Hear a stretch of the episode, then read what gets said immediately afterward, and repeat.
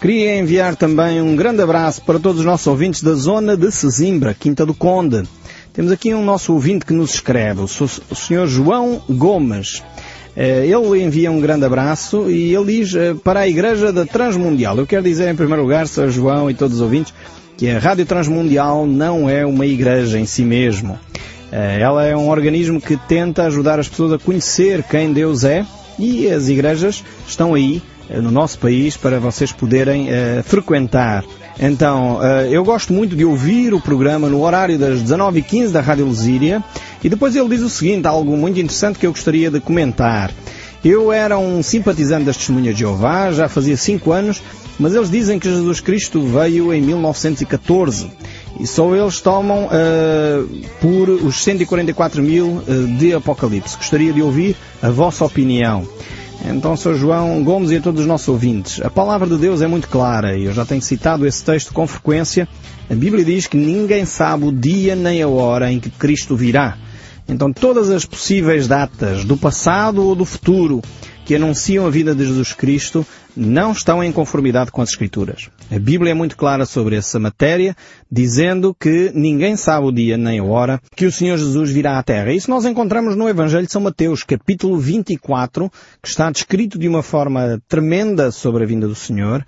E diz o verso 42, Portanto vigiai, porque não sabeis em que dia vem o vosso Senhor.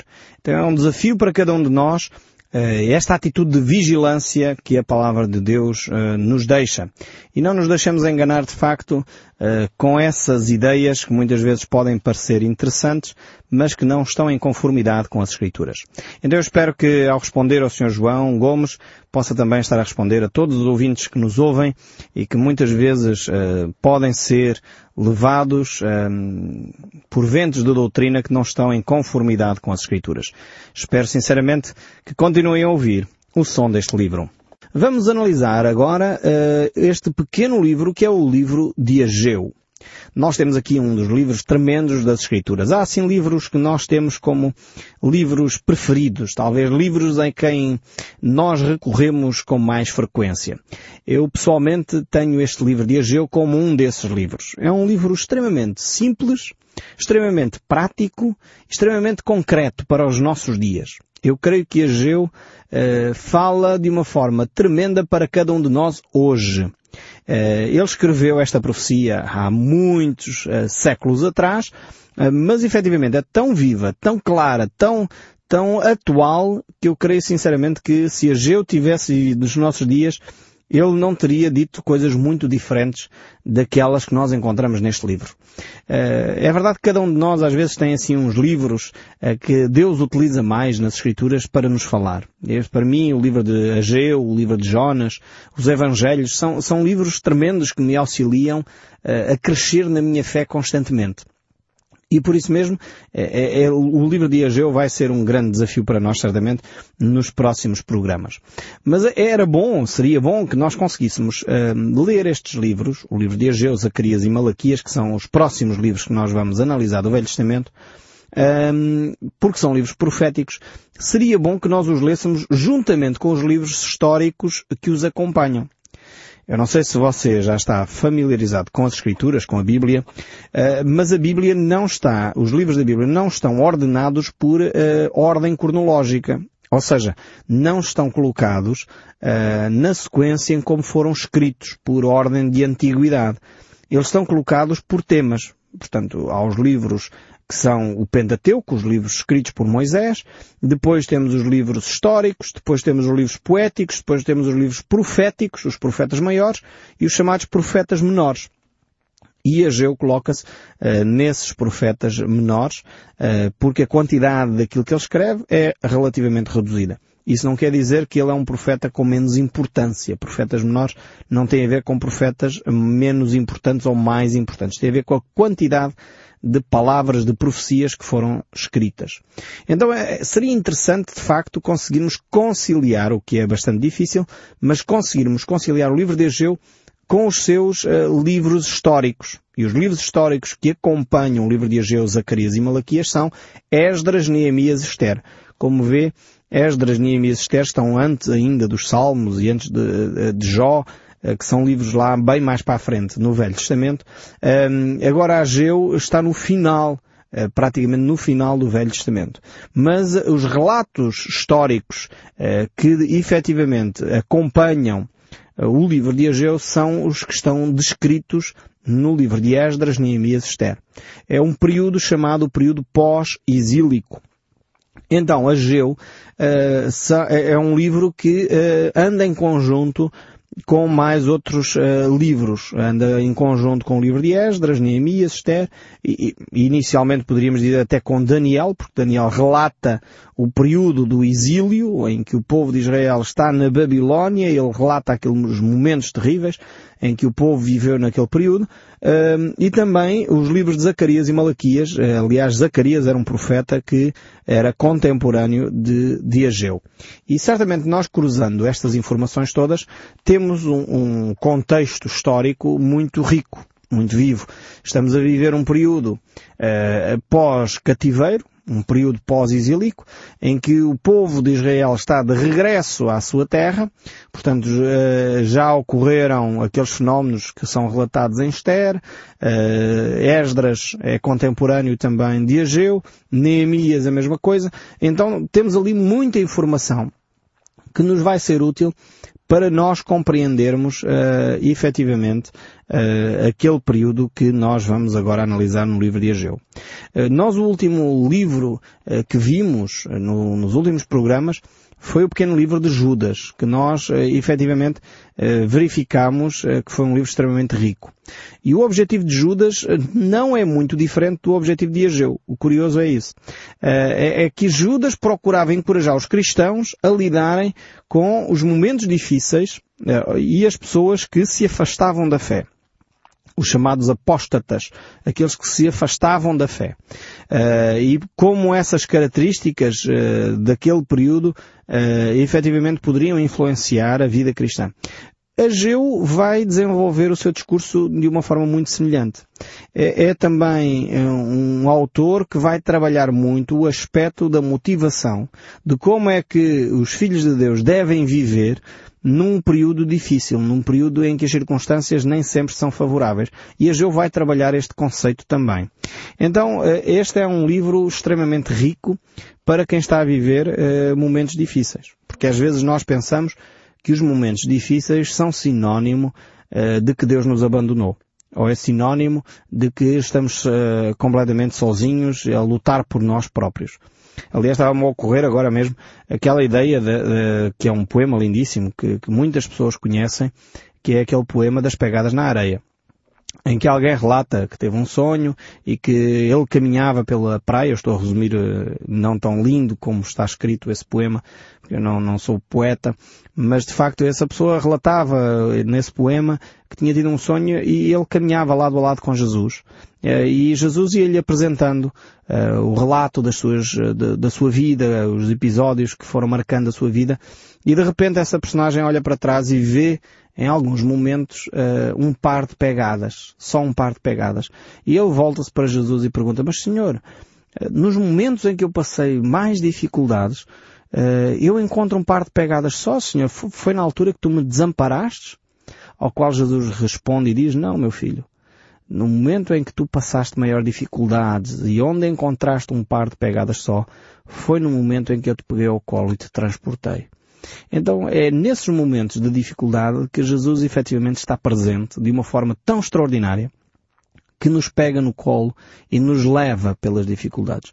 Então, na Bíblia não há promessa de que não vamos ter dificuldades. E o livro de Ageu é mais um desses livros que mostra claramente que o cristão, o Filho de Deus, pode passar dificuldades. Agora é necessário efetivamente eh, fazer eh, a correção do percurso, fazer eh, uma alteração aos seus comportamentos para voltar aos caminhos de Deus, voltar a receber da parte de Deus a bênção que Deus tem para ele. Então este livro de Ageu é realmente um livro extremamente rico para dar respostas concretas ao nosso dia a dia. Ageu vai ser um profeta muito pragmático, muito prático, muito direto. Ele não vai andar com rodeios. Enquanto Zacarias, que era contemporâneo de Ageu, é um autor muito mais poético, tem abordagens completamente diferentes para os mesmos fenómenos. Geu é um homem pragmático, um homem que quer alcançar os objetivos e um homem que, que, está ao serviço de Deus, sem dúvida, e Zacarias também, mas que estão a trabalhar, que, que Ageu está a trabalhar de uma forma muito simples e concreta. Não há ali floreados, não há ali rodeios, e aliás, provavelmente você vai sentir isso ao longo do nosso estudo. Ageu vai ser muito frontal. E provavelmente aviso já que é possível que algumas coisas até sejam demasiado frontais para nós. Mas eu creio que muitas vezes eh, são necessárias estas questões para nos fazer acordar. Porque muitas vezes com a, com a diplomacia, com a poesia, nós ficamos ali no, no, na filosofia e não chegamos a lado nenhum, não concretizamos as coisas. A Geu vai despir o seu discurso de toda esta filosofia, de toda esta psicologia e poesia e política para dizer é assim, tem que ser feito e ponto final. Vamos fazer. Então é, o discurso de Ageu vai ser muito nesta linha. Então estamos uh, neste período, num período em que Esdras é, é um dos escribas importantes nesta altura, eh, ao ponto de deixar um livro escrito.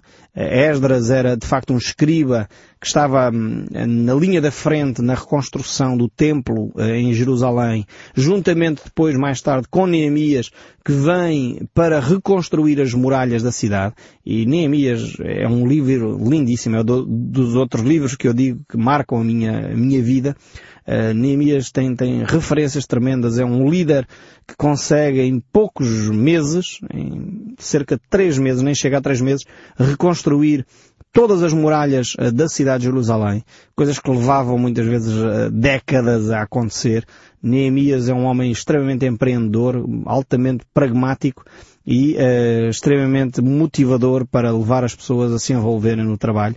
E Esdras é outro líder tremendo. E no livro de Esdras, vamos ler só alguns uh, textos deste livro de Esdras para nos colocar no contexto histórico. Uh, no capítulo 5, por exemplo, verso 1 e 2 diz assim, Ora os profetas Ageu e Zacarias, filho de Ido, profetizaram aos judeus que estavam em Judá e em Jerusalém, em nome de Deus de Israel, cujo Espírito estava com eles. Então se dispuseram Zerubabel, filho de Sealtiel, e Jesua, filho de Josadac, e começaram a edificar a casa de Deus, a qual está em Jerusalém, e com eles os referidos profetas de Deus que os ajudavam. Então temos aqui o relato do início desta obra, no livro de Esdras, eh, onde vemos o envolvimento dos profetas, mas também eh, dois outros nomes que vão ser eh, recorrentes, vão ser constantes, quer na profecia de Ageu, quer nas profecias de Zacarias, que é Zerubabel e Jesua. Zerubabel, filho de Sealtiel, era o governador uh, da nação uh, e da cidade de Jerusalém. Ele, digamos assim, Zorobabel, era o, o, papel, tinha o papel político, seria, não era bem o rei, porque efetivamente Israel ainda estava sob o domínio medo-persa, uh, mas era de facto descendente de Davi, que tinha o papel político da nação. E Jesua eh, tinha o papel eh, religioso da nação, era o líder religioso, o sumo sacerdote naquela altura.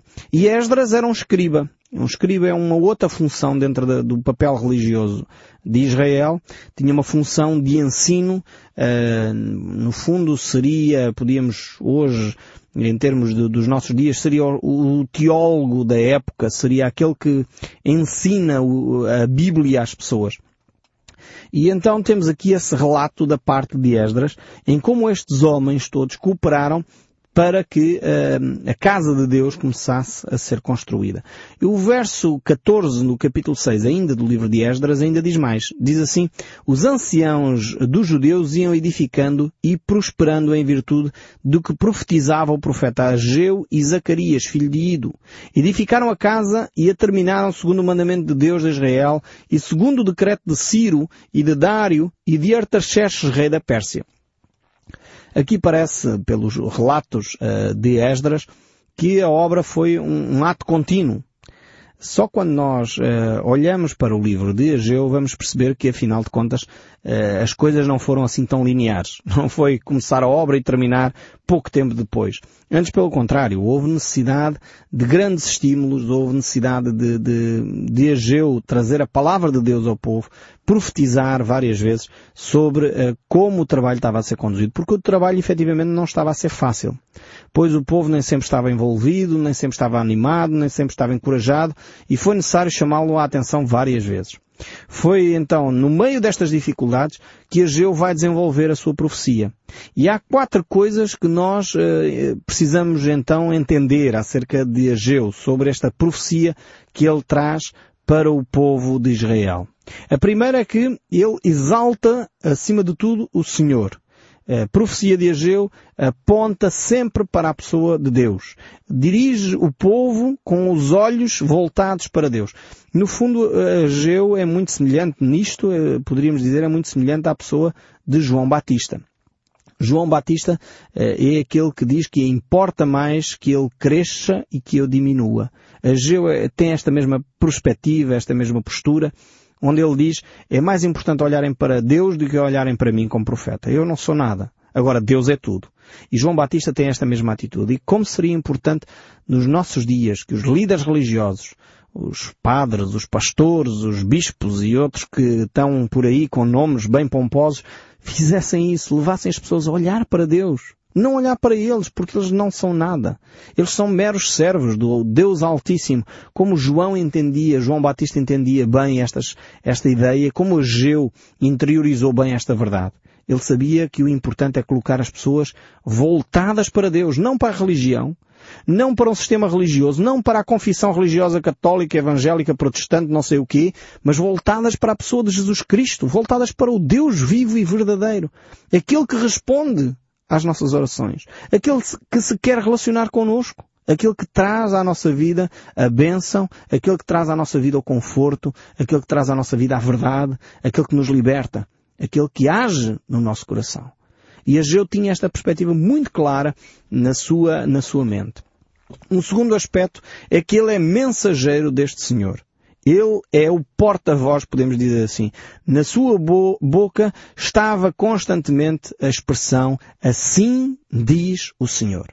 Ele não tem dúvidas uh, que uh, aquilo que ele falava era a palavra de Deus. Não era conceitos humanos, não era teologia de bolso, não era uma filosofia barata, era a palavra do próprio Deus mais uma vez, eh, aqui, eh, porque Ageu fala, fala aos políticos, fala aos religiosos da sua época, ele continua a falar aos políticos e aos religiosos da nossa época e ao povo em geral. Ele falava a essas três classes eh, que eram bem presentes na sociedade judaica e continuam presentes ainda hoje. Precisamos que os nossos políticos, os nossos uh, líderes religiosos possam abrir a sua boca e dizer assim diz o Senhor. Assim diz o Senhor. E os religiosos então ainda muito mais. Se os religiosos abrirem a boca e não disserem assim do Senhor, mais valia ficarem calados. E isto é aquilo que eu entendo da palavra de Deus. Ageu, quando abria a sua boca, ele dizia assim diz o Senhor. E ele eh, só profetizava o que o Senhor dizia. Não era como, infelizmente, hoje verificamos, que as pessoas têm uma necessidade tão grande de falar, que até dizem coisas que o Senhor não mandou dizer. E depois, eh, o mais grave ainda é que dizem que foi o Senhor que mandou dizer como seria bom que nós aprendêssemos a estar mais vezes calados. E só abríssemos a nossa boca quando o Senhor nos diz para falar. Assim diz o Senhor. Era uma expressão que estava constantemente na boca de Ageu. Um terceiro aspecto que nós encontramos aqui no livro de Ageu é que ele não repreende as pessoas, mas acima de tudo ele as encoraja a prosseguir no caminho que é Deus. Este é um aspecto fundamental. Ele não está constantemente eh, a mandar abaixo as pessoas, mas está a dizer, meus amados, nós precisamos crescer no conhecimento que há em Cristo Jesus. Crescer no conhecimento de Deus. Viver dentro do princípio que Deus tem para nós. Um quarto aspecto é que ele não prega uh, um, um discurso teórico, mas ele vive esse discurso.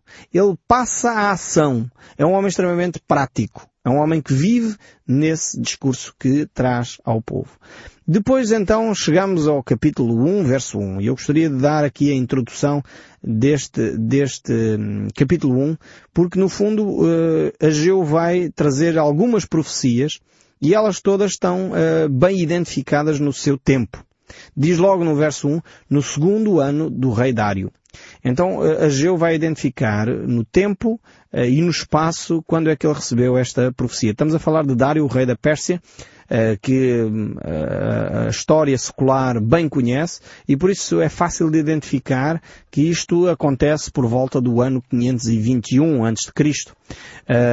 E, como ele diz aqui, é no segundo ano do seu reinado. Portanto, será logo no ano 520 a.C., visto que uh, o rei da Pérsia começou a reinar no ano 521. Então é relativamente fácil identificar quando é que as profecias de Ageu foram uh, declaradas. Estas profecias foram então declaradas uh, pouco tempo depois do povo ter sido enviado para uh, de volta à sua terra. Portanto, depois do período exílico, uh, eles voltam então assim à, à, sua terra. Nós iremos voltar a estas ideias no próximo programa e trataram com mais detalhe estas questões, mas efetivamente era importante deixarmos aqui esta ideia. O ênfase da sua carta, o ênfase da sua profecia é assim diz o Senhor. Nós já falámos disto, é fundamental que uh, nós entendamos uh, efetivamente este discurso da parte de Ageu. E podemos dizer que Ageu, uh, de alguma forma, o seu discurso é muito semelhante ao de Tiago no Novo Testamento. Tiago é alguém que demonstra que a fé não pode ser uma fé só teórica. E ele, aliás, no livro de Tiago, ele chega a dizer, tu tens fé, então mostra-me a tua fé pelas tuas obras uh, e, e, eu mostro a minha fé pelas minhas obras. Se as tuas obras são mortas, a tua fé está morta. Então é necessário que nós entendamos isso. E, e Ageu vai ter um mesmo tipo de discurso. Uma fé uh, genuína conduz a um trabalho efetivo no terreno. Um, aliás, Jesus reforça essa ideia em Mateus capítulo 7, verso 21, quando ele diz, uh, Senhor, Senhor, nem todo o que diz Senhor, Senhor entrará no reino dos céus, mas aquele que faz a vontade do meu Pai que está nos céus. Ou seja, é importante nós pormos em prática aquilo que sabemos de Deus. Não basta saber, não basta ter o conhecimento teórico, é necessário depois passar à prática. Essa ideia de sermos cristãos nominais não tem respaldo nas Escrituras. Nem em Ageu, nem Tiago, nem nas palavras de Jesus Cristo, como nós vimos em Mateus capítulo 7. A Bíblia nos mostra claramente que aquele que diz Senhor, Senhor, então tem que viver os princípios de Deus. Temos que nos definir na nossa caminhada cristã. Não podemos ser cristãos nominais, temos que ser cristãos que se identificam com Cristo e mais uma vez eu não estou a falar de uma confissão religiosa. Não me confundam. Não tem que pertencer à igreja A, B ou C. Não é disto que eu estou a falar. Estou a falar de uma identificação com Cristo e viver os ensinos que Cristo nos deixou. Isso sim é um cristianismo vivo, um cristianismo que opera e que age em concreto. Assim, eh, vemos que, de alguma forma, Ageu desenvolve então esta, esta atitude muito pragmática, muito uh, concreta, muito ativa, uh, mas que no fundo é, é, um ensino bíblico transversal. O apóstolo Paulo, uh, na primeira carta aos Coríntios, no capítulo 15, verso 58, ele diz a mesma coisa. Portanto, meus amados irmãos, sede firmes, inabaláveis, sempre abundantes na obra do Senhor, sabendo que no Senhor o vosso trabalho não é vão.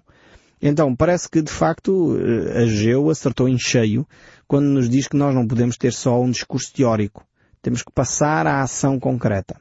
Então ele traz uh, cinco uh, profecias, cinco mensagens da parte de Deus. A primeira encontramos a 1 de setembro de 520 antes de Cristo. Sempre estamos a falar antes de Cristo. Depois a segunda encontramos a 24 de setembro, uh, 20 e poucos dias depois, 24 de setembro de 520. A terceira profecia encontramos um mês depois, a 21 de outubro de 520. A quarta mensagem que Ageu traz encontramos a 24 de dezembro de 520 e a quinta mensagem no mesmo dia, a 24 de dezembro daquele ano. Eh, e verificamos que, efetivamente, estas mensagens Deus as traz para o povo de uma forma concreta. No próximo programa nós iremos trabalhar um pouco mais porque estas datas, porque é que chegamos a estes valores e não outros, e iremos dar então algumas explicações em torno eh, destas profecias que nós temos para eh, trabalhar connosco e como iremos ver que estas profecias da parte de Ageu são muito concretas, são muito claras e que vão conduzir o povo a uma ação uh, coerente com aquilo que é a palavra de Deus. E eu espero sinceramente que cada um de nós possa viver dessa forma também, ouvindo a palavra de Deus e colocando em prática aquilo que é o conhecimento que temos do nosso Senhor. Eu espero sinceramente que o som deste livro continue a falar consigo, mesmo depois de desligar o seu rádio. Que Deus o abençoe ricamente e até ao próximo programa.